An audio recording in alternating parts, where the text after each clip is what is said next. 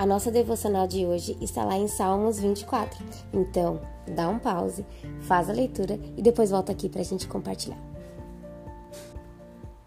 Nossa semana se inicia com o hino de louvor a Deus, composto pelo rei Davi. Este Salmo 24 que você acabou de ler é um salmo de louvor descritivo, pois retrata a grandeza de Deus manifesta na natureza e na história de Israel. Lá ele é adorado como Criador e Salvador.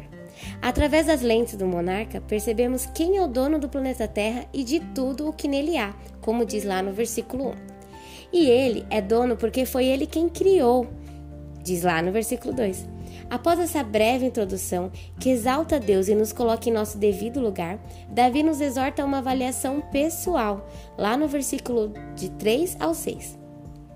Ele sublinha duas questões importantes: a intimidade do Senhor, que é uma alusão ao tempo, ao templo e à face de Deus, e a pureza do adorador, que é um retrato das mãos e do coração. Por fim, alguns estudiosos sugerem que a conclusão do salmo evoca os portões de Jerusalém, onde o rei e seu exército eram recebidos pelo povo após as batalhas. Aqui, obviamente, é como se Davi se curvasse diante daquele que de fato reina, como diz no versículo 7 a 10. Então, louve a Deus por cinco obras da criação que não afetam diretamente você, mas ainda assim são boas, por exemplo, a girafa ou a neve. Agora, pense em três pecados que você precisa abandonar. Considere conversar com seu pastor ou um líder sobre esses pecados e peça uma sugestão de literatura para ajudá-lo a crescer na fé.